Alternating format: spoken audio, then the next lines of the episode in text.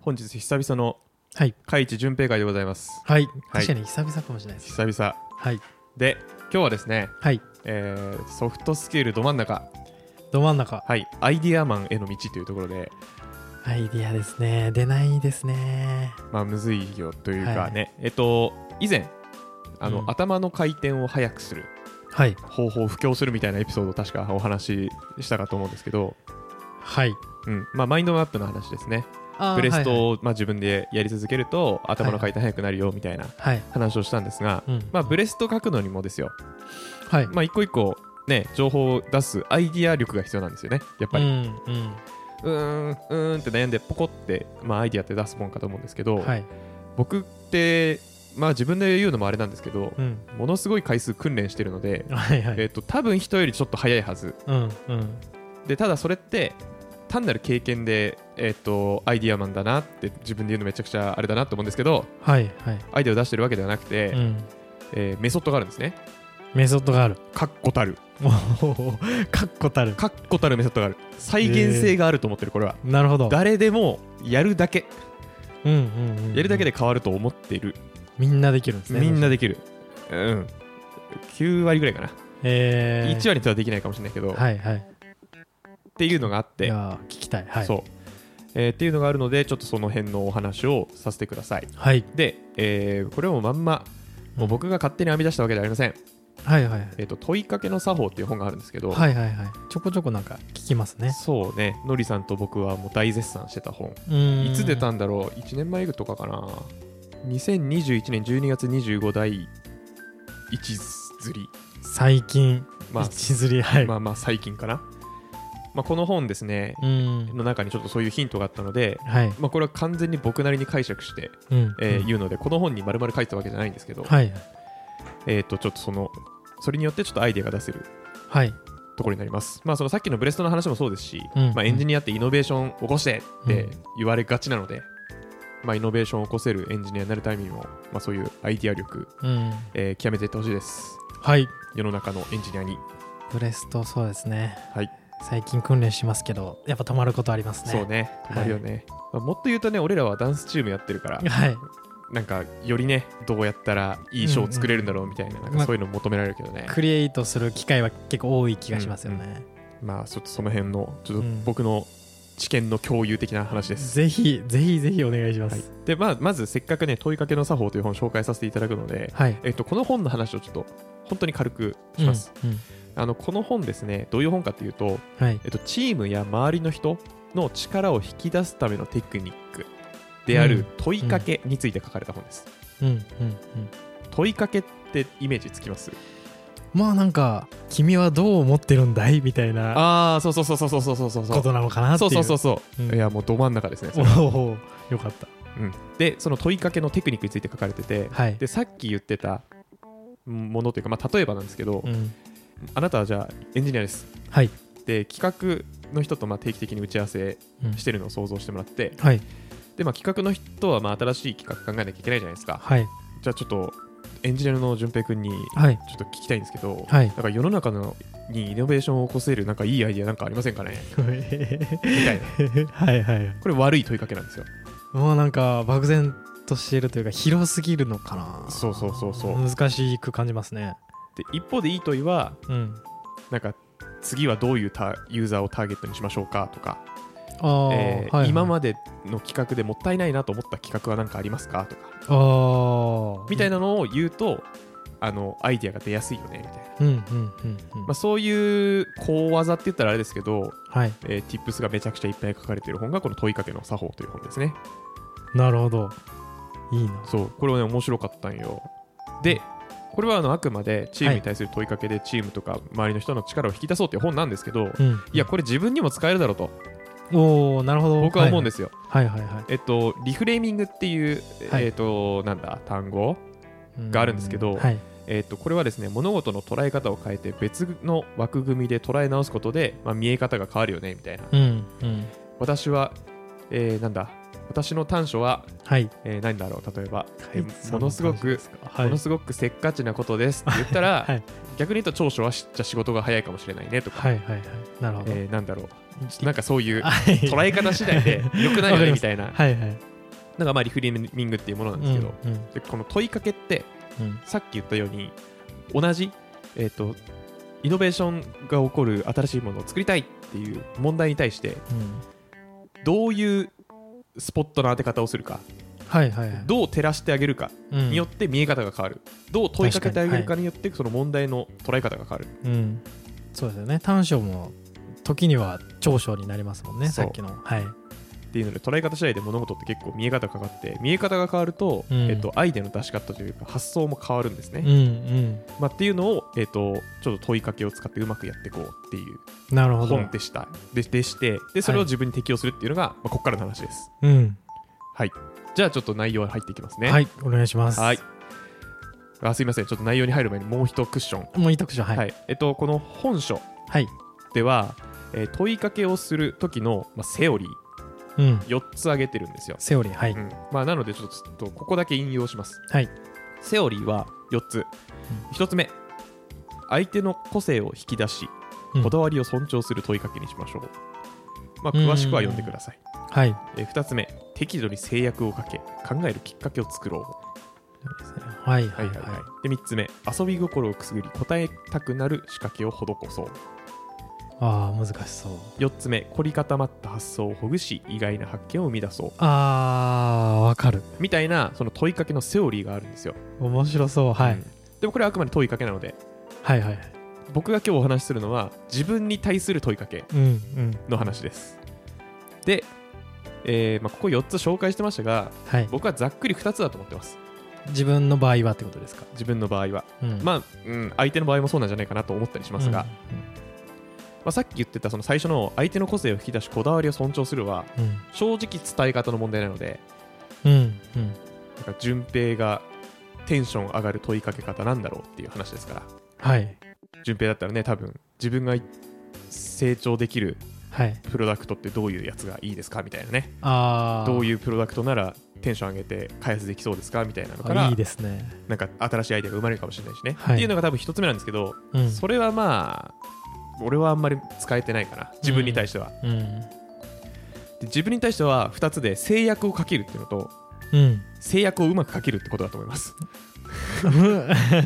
おおほうほううんその二つなんですそねの2つですもミーシーじゃないですうはい決してじゃじゃはい詳しくちょっとこの後ありますよねこの後ね、はいあるで、えっと、さっき最初に順平に言った時にもちょっと察してもらってたと思うんですけど、はいあのなんかいいアイデアありませんかって言った時になんうんか自由すぎるというか、ああふはいわはいっとしてるっていうことを言ってたじゃないですか、はいいやもうそれはもう答えなんですようんふわっとしてることに対して人間はアイデア出しづらいとうんうんいうので、制約をかけるっていうのが、えーアイデアを思いつく、まあ、第一歩狭める的な感じですかねそうだね、はい狭めるうん狭める、そうだねうんまあ一個に狭めるんじゃなくて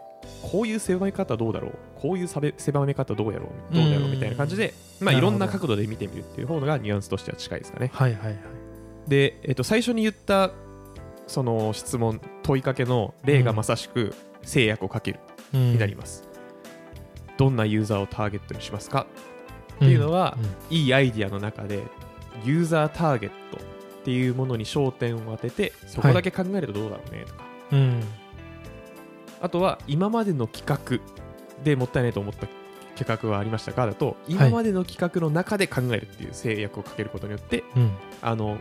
アイデアを考える時の何でしょうお盆というか器に乗せれる大きさに砕いてあげてうんうんうんそこから発想ができるうんっていうので、えー、と制約をかけるのでアイデアを生み出すきっかけになりますよっていうのが、はいはいまあ、制約ですこれはまあなんとなくわかるんじゃないですかね、まあそうですねはいでここまでが1つ目の制約をかける話ですはい二つ目ですね気になるのは2つ目制約をうまくかけるはい そ方うそうその何ですか形容詞うまくはい、うまくかけるのがすごい重要なんですよねそこがはいなるほどまあ、多分アイディアを出す上では制約をかけるだけでいいんですけど、うんまあ、ちょっと飛んだアイディアを出すのであればああうまくかけないといけなくて飛んだっていうとなんかまあ誰簡単に思いつかないようなこう面白いアイデア的な、うんうんそういう話ですねそうそうそうそう、うんでこの本で書いてたところで言うと、うん遊び心を入れるああいつもと違う制約を入れるはいはい、はい、の2つがあります、うんって遊び心の話からするんですけど、はい、この遊び心を制約として入れることでうん、なんかそのそれに対する答え出したくなっちゃうみたいなのを、まあ、狙ってます、まあ、具体的具体的にどういうことかっていうとはい、新しいサービスがありますここにみたいなはい、でサービス名考えましょう、うんなんかいい名前ありますかこれは悪いです悪いというか、うんむずいですね。で遊び心を入れるとはい、どうなるかじゃあ一旦おじさん臭いネーミングで考えてみようとかあー、なるほど。なるほど、なるほど。なんか想像しやすくなりますそうね。でおじさん臭いネーミングで考えるとうんくだらない名前が出てきて、くだらないえー話めちゃくちゃ笑いが起きてリラックスして、じゃあおじさん臭いネーミング考えたから次はこういうの考えようみたいな感じで、うん、まあ、場を温めていけるみたいなことがあるんですけど、はい、まあ、人間一人、人でやっててもアイデアポンポン出していったらまあウォーミングアップできるのでうん、っていうなんか制約をかけるにもそういうちょっと遊び心を入れたなるほど。その遊び心の入れ方のテクニック的なのもあるんですか。あーいやそこは書いてないんですがはい。それで言うとどうなんだろうねそこんそこの遊び方の経験値みたいの積んでいけたらいいなとは思うんですけどね普段から自分で素振りでやるんだろうねですよねそこもそうかなるほどなまあ、俺が今その出した例ははい本に書いてたわけじゃなくて、あー俺は勝手にオリジナルで入れたんだけど、はいはいおーはいえっと、遊び心のコツは多分2つあってうん1つ目はそれによってハードルが上がらないこと はい世界一いいネーミングを考えようって制約はダメなんよ 確かにダメなんよハードルまみれハードルまみれ、はいでおじさん臭いネーミングだとはい別にはまあハードル低いかどうかは置いといて、うんハードル超えてもおもろいし、うん超えなくても罪悪感ないじゃん間違いないそううんとか、あとなんでしょう本に書いてたのは没ネタから考えようとか没ネタうん没ネタになるようなネーミングから考えようみたいなあーまあハードルが低いってことハードルがい低いっていうかそう、没ネタ考えるっていう遊びもやったことないじゃんこんなこ確かとにありえないだろうみたいなので名前出せるわけですよそうす いるとやそうですね確かにっそうっていうなんかそのなんだろうねゲームとしてこれやったらおもろいだろうっていう短絡的な発想から生むんだと思うあーなるほど短絡的な発そ想うだから飲み物の名前考えるけど、うんなんかサクサクしてるっぽいネーミングからつけようみたいなうんうんうんなんでそんなことすんのみたいなうんいう、えー制限あってのハードル低いせ、うん制限を加えるのが多分遊び心なのかなと思うなるほど今順平に問いかけられて言ってる使ってますもん使ってる使ってるえーうんああなるほどはいはいはいっていうのでちょっと伝わる、あわかりますはい、うんうんだよね多分多分そういうことなのかなと思いますこの本にもその遊び心をどうやって入れるかは具体的なものは書いてないからまあおのの思う遊び心を入れればいいと思うんだけど、うん、うんまあ、暇プロというか開智的にはハードルが低く、えー短絡的短な絡的というかなんだろうちょっとフィールドを変えてるはいはいはい、そんなことしない普通はしないだろうみたいなもの、うんネーミングするときおじさん臭いネーミングつけないもんねうん、つけないです、とかかな、ねそれこそあの我々のダンスチームまあ、ネーミングはあれはねあのそうやってちゃんと考えられてないんですけど、はいね、ダンスチームってみんなカタカナとかさアルファベットのかっこいい英名語前とかはいじゃああえて漢字で名前つけようみたい なねまあそういうところあるんだと思いますいやーいい名前ですよね、で、えー、2つ目はい2つ目、まあ、うん計3つ目なんですけど、うん遊び心じゃなくてなんだっけうまく制約をかけるはい、の2つ目の話うん、なんですがあの凝り固まった発想をほぐそうみたいなああーはいはい、まあこれは遊び心とは違うというかもうなんなら遊び心なのではとは思うんですけどうんうんあーでもちょっと近いのかなちょっと混ざってたら申し訳ないんですけいどやいやはい本書的には、えーまあ、プロダクトの新機能を作るときになんかいい機能ありますかね、じゃダメでうんあ違うわプロダクトの利便性を上げるためにははい何したらいいですかねじゃダメでうん不便だけどつい使いたくなるにはどうしたらいいかみたいなああそういう極端な逆ぶりの制限をかけようみたいなのをうなるほど言ってるんですね多分もうちょっとすみませんダンスやってるんでダンスの話しますけど、うんダンスって普通上手い人がすごいんですようん上手い方がおもろいんですよはいあえてダンスを全くしないでこの10秒間楽しませるにはどうしたらいいかみたいなね、うんうんうんそうするとね三浦大知さんみたいになんか三浦大知じゃないや、えーマイケル・ジャクソンみたいにね、はい 直立不動だけで沸かせるみたいなね、はいまあ、そういう発想になると思うんですけど確かにはいそういう形であえて全然関係ない超極端な制約をかけることでうん今までなかった発想を生み出すはいはいはいわあそこむずいですねむずいなるほどねなもうそそこって要は多分凝り固まってるからうん疑うことがなかなかないじゃないですか、うんうんそれに気づけるっていうのはやっぱまずすごい点かなとは思っちゃいますね。まあ、そうね、まあ、一方でこの問いかけを使う時ってさ、うん自分でバーってアイディエーションをした後にアイディエーションっていうんですアかイディアを出すアイディアを出した後に、かっこいい。えっ、と詰まった後にうどうしようじゃあ自分に問いかけをしよん。うん。うっていう順番で多分問いかけをするから、うん。まあ、詰まった後にだから今まで出した発想と全然違う流れのものを出したい、じゃあ、あ極端な制限をかけよう制約か制約をかけよううん。っていう時にまあ遊び心を入れるのか遊び心も一通り入れ終わったからじゃあ逆に極端なやつやってみようみたいなうわ、すごい。メソッドだ、マジで。いける。たどり着けますね。あそうそうそうそうそうっていうので、すごいえーやるとなんか今までの自分さっきまで頑張ってアイデアを出してた自分にはたどり着けなかった場所に行けるっう。へえ、確かに。メソッドだ。ていうのを、あのー僕は普段サービス名考える時とか、はいはい、うん。えーなんだろうねチームの約束事だからワーキングアグリメントかうん。とか考える時とかねワーキングアグリメントも遊び心大事ですからねうん。あの、あねや、やったことないかな、俺。やったことないのかチームで決めたことはまあ確かにどうなんだろうね、な。うん。まあ、あとは新しいサービス考えるときとかね、はい。まうあ、ん正直その辺サはービス名とかですたか。まにしかないんですけどう、ん。まあ、ダンスとかはもう特にそうですし、うん、まあ何かと自分がなんか新しいことやるってなった時に、うん名前とかやっぱつけがちです、そうだね、そうだね、うんうんうんまあ、ひょっとしたらね、システム名つけるときとかもそうかもしれないね、なんか最近の現場ではあんまり見ないんですけど、はい前も言った通り、えっ、と、Mac の OS はうん、システムっぽくない名前ついてますしね。ああはいはいで、Google の、えーなんだ生産性計測プロジェクトもアリストテレスって名前ついてたりね。うんうん、かっこいいですよねそう、まあ、あと、ね、僕が前関わってた、えーとシステムというか、はいサービスに関わるシステム全部パンの名前だったりしましたしね、うーんえークラクロワッサン、あえーーいいなマカロン、えーなんだっけ、マカロンってパンなんですかえっとそう小麦を膨らませてる系のえ共だからパンっていう言い方っていうよりは小麦を発酵させてる系のものだからケーキとかもあっただからあそうなんだそう そうシュークリームとかあったかな分かんないけどはいはいえーまあそうそうねうんうんっていう遊び心もあると、まあ、仕事楽しいとかもあるかもしれないしね。はい、っていうのでちょっと話は戻りまして、はい以上があのアイディアを考えるときに、まあ、僕が大事にしてる制約をかけると制約をうまくかけるって話でした、うまんいやーいいメソッド、うんメソッドあ、最初から制約をうまくかけることは、まあ、正直してないんよねはい最初はまず悪い問いかけに対して正直に考えてみ るであ厳しいわと思ったらうん言われてなくても自分に問いかけをかけて、うんまずは制約をかけるうんうんうん何でもいい、で制約をかけて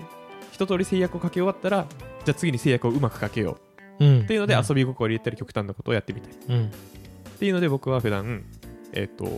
アイディアを頑張って言語化して三段問いかけですねあそうそうそうそうそうそうそう、うんうんなので、えーまあ、戻って制約をかけると制約をうまくかけるのが大事ですという話でしたあーなるほどなはい以上、えーアイディアマンへの道という すごい恥ずかしいタイトルですけど、いやい やめちゃくちゃ大事はい、いやまあーこの本ね問いかけの作法すごく面白い本で、うんで、あの記憶には確かプライムリーディングで読めたはずなんで Amazon のはいプライム会員の人は多分みんな無料で読めるはずなのででしかも軽いので本も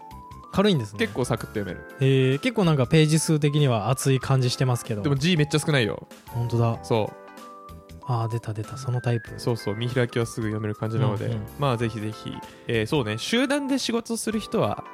あの読むといいかなで、はいえっと、上司とかがなんか他にいいアイデアないですかねって言った瞬間、おやおや悪い問いかけしてるぞこいつって思う優越感が味わえ ますいやいや読みますその本もうあの Kindle 端末最近買ったんでああ言ってたね、はいも読うめる読める入れ入れます、うんえー問いかけの作法はいというのでじゃあアフタートークいきましょうかありがとうございますはいお願いしますえっ、とアフタートークはいあのアフタートークなんですけどちょっと時間が短いので、まあ、台本の話ですねはい台本の話しようって2人で言って、そうなんですえよ、ー何の何も決めずに言ってるんですけど、はいあのすとりあえずさっきまでこう台本を僕もカイさんも書いてて、うんで僕が多分なんでしょうじゅ11時15分とかだったかなまでまあ午前中にやっててうんで一回時間くださいみたいなそこまでにできますみたいなこと言ってうんあー15分近くになってあーやっぱり30分までちょっともらっていいですかって言って、うんで30分近くになってうわーこれは45分いや12時まで必要 かもって言ってもう見積もりが見積もりがねあ まあまな見積もりすぎてあるあるでそんそのうちカイツさんがもう書き終わっててあ俺いけるわっていう話してもらって、なんでこんな早いんだと思っていやそれか俺がむしろなんでこんな遅いのかっていうところでうーんなるほどスピードの話ね、スピードとかでも多分そのスピードを上げるには作り方が入っあーのメソッドというかノウハウがあるのかなと思ってなるほでこの台本作りとかはそのライトニングトークとかプレゼンテーションとかどっかのタイミングでえー僕はやりたいなと思ってて、うんうんまあなんかみんなもみんなっていうかリスナーの人ももしかしたらそういうタイミングとかやっぱりあるまかなあとそ思ううんで、ね確かに確かにうんもうぜひそのノウハウを聞きたいなと思って確かに確かにはまあ逆に順平がどうやってるかもちょっと教えてほしいんだけど、はいどっちから話 すい、えっと僕からいあーうん甲斐さんからいきますあ OK、はいじゃあ俺から話すわ、はいえっとすごく自信満々に話すわけじゃないっていう前置きをしつつ、はいポッドキャストの原稿もうんあのプレゼンの原稿を考える時も、うん全く一緒でやってます僕はああありがとうございます、全く同じフはォーいマットでやってて、はいで一応ね、えっと、い一時期ビジネスコンテストとかも出てたんですけどその時にめちゃくちゃプレゼンテーション勉強してう、ん、ああはいはいめちゃくちゃ勉強してはい俺なりにこうだなっていうなんか本で学んだことからある程度情報が落ちてできることをやってる状態です今うんうんうんでその中でストーリーの枠組みがもう全部一緒で決まってますはいえっと最初に痛みを覚えさせるというか問題提起みたいな、うんはいはいで問題提起をするときにはできるだけ相手にイエスを3回言わせる3回3回うんこういうのありますよねこういう問題ありますよねうんですよねあーっていうのでなるほどとりあえずず3回イエスって言わせた後は4回目の問いに対してイエスって言いやすくなるんですよ人間ってうんこれはなんかもう営業のテクニックですねうんほぼうんうんまあちょっとそこまでちゃんとやってないエピソードもあると思うんですけどはい基本的にその聞く人のモチベーションを作るうん引き起こすうんのを最初に入れますはいで入れたら内容に移りますうんで内容はできるだけ最初に結論というかできるだけねちょっと欠けてる全体感をボーンって出してうん細かく解説してうんっていうのを何本か通してうんで最後に最初に言ってた全体感の結論をそのまま言ってはいまとめっぽくなるみたいなうんなるほどっていうフォーマットがあってはいそこに情報を埋めてくっていう作り方してるああはいはいはいかなあうんでごめん付け足すんなら、はい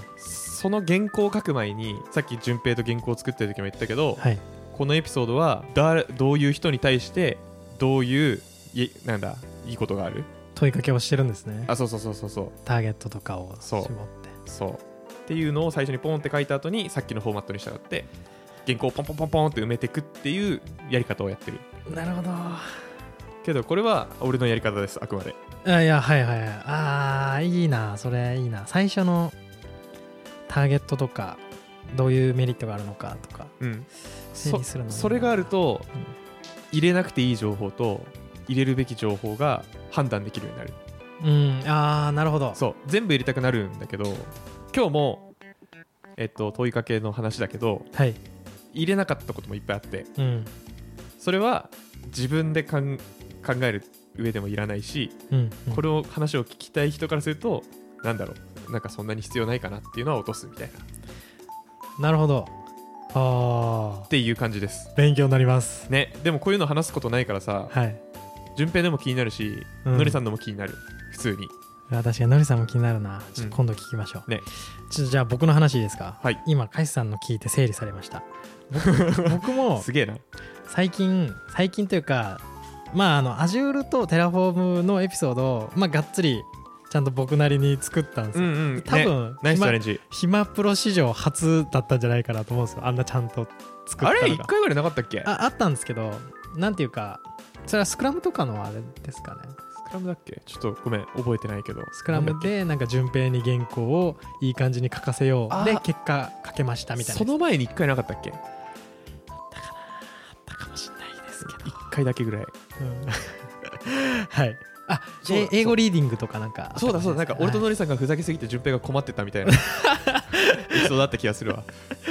まあなんかあの時はもうとりあえずやってみようのあそうなんだイケイケゴーみたいな感じだったんですよ、まあそとうりあだねえずそりゃもう本をこうまとめて分かりやすくみたいなぐらいのやってた感じなんですけどで最近やったその Azure とか Terraform とかの時にちょっと改めてちょっとちゃんと考えようと思ってうんうんいいやねいいこ話との流れを、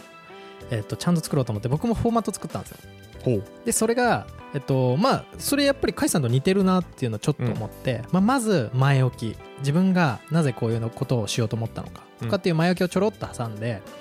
でその後にえっと歴史と歴史と必要性について言おうと思ったんですよでこれ必要性については多分さっき甲斐さんが言ってた問題提起とちょっと似てるのかなと思って、うんうんで歴史はまず、えっと今から自分がやろうと思思ってるものはこういう変遷をたどってきたものですっていうふうに知ることで、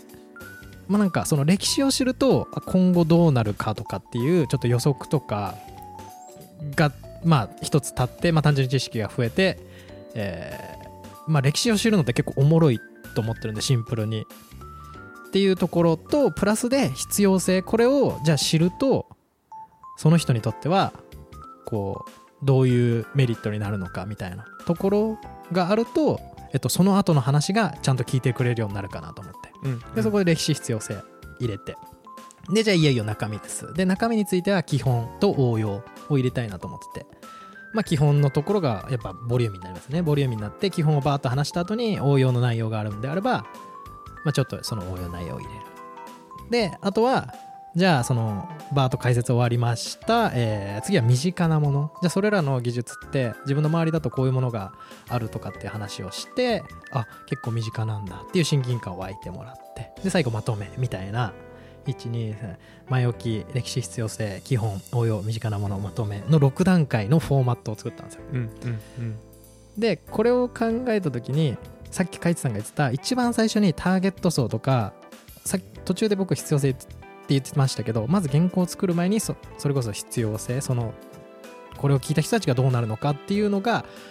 もうまずカイツさんは考えてるっていう風に言ってたんでさっき原稿を書いててそこがなんかクリアじゃなかったせいで俺なんかこの情報を書いてどうなんだろうみたいなのが結構あったんですようんうんうんこの情報入れるかいらないのか微妙だなっていうのがあってこう省けなかったりもしてたんで、うん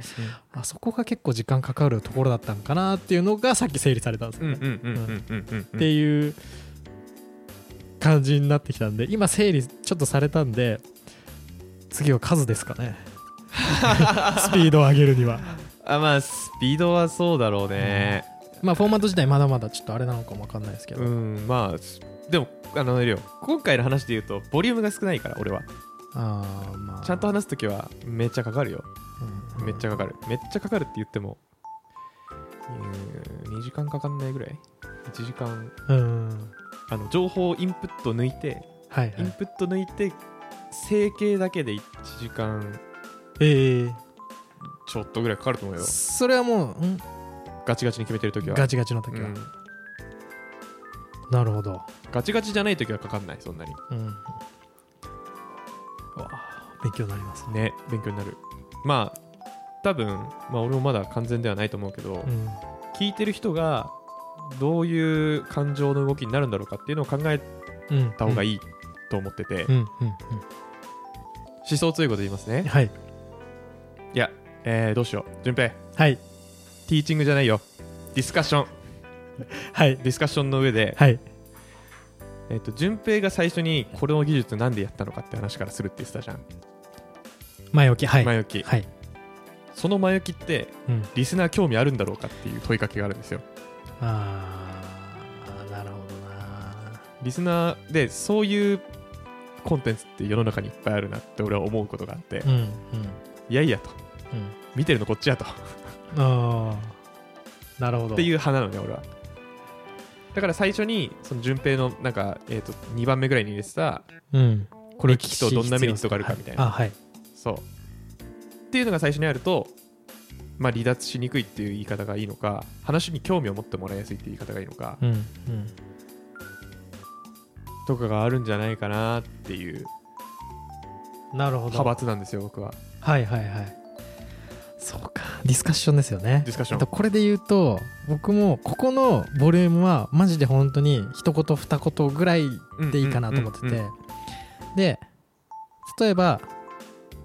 テラフォームの時、うんテラフォームを勉強する時にまず前置きで入れてたのは Azure の勉強しててうんうんプラス前の現場でも使ってたから、あちょっとやってみたいなと思って勉強しました、うんみたいな前置きを入れたんですよ。っていう話の流れがまあ同じ状況にいる人はゼロじゃないと思ってるので、うんでそういう人にとっては、あそういう思考からでそっちに行くことがあるのかっていう、まあ、学びというか同じ路線をたどることに、ん参考になるうんうんうんのかなとは思ったんですけど確かにまあターゲットは少ないですねそこのそこを聞くスターゲットの少なさはいいと思うはい、尖ってるぐらいでうんその気づきの与え方は多分あーそれもありですしそもそもう少しいいやり方もあるかもしれないねないるやほどパッと言えんよ確かにパッと言えんけど確かにはいいやまあそうですよねふわっと自分はこうやっただけっていう風な感じっぽくて、うん気づかせてるわけじゃない感強いですよねそうう、そうそうそうそうそうそうそうそうそうでただその順平のその情報は入れるべきでん、冒頭の次とかでもいいのかもしれないねあの導入の最後とかうんうんうん確かに最初必要性かなちょっと変えてみようっていう、えー洗脳をしてますはいディスカッションうでんす、 ディスカッションだね、まあでもそうね、まあ、全プレゼンテーションの本と言っても過言でもないぐらい、うんえっと、セオリーなのでこれはうんプレゼンテーションにうんおいては、ねその CM もそうですよね、はいえー何々区にお住まいの方あー必見から入るじゃん、 なんかわかんないけどはいなんで俺がこのエリアに住んでること知ってんだとあね思いつつ、そうそうそう でもそれでねうんあのなんだろうど導入導入いやちょっと違うわ今の違うかもしれない課題を抱かせてるわけじゃないけどねまあでも最初に興味を引く何かっていうのは、うんまあお俺だって思わせるそうだねうんそうですよねだからそれで言うとポッドキャストをやってて、はいえーえーどうしようかなえー埼玉県埼玉市にお住まいのあな たから入った方がいいかもしれない分絞るな どんぐらいいるんだろからんうあでも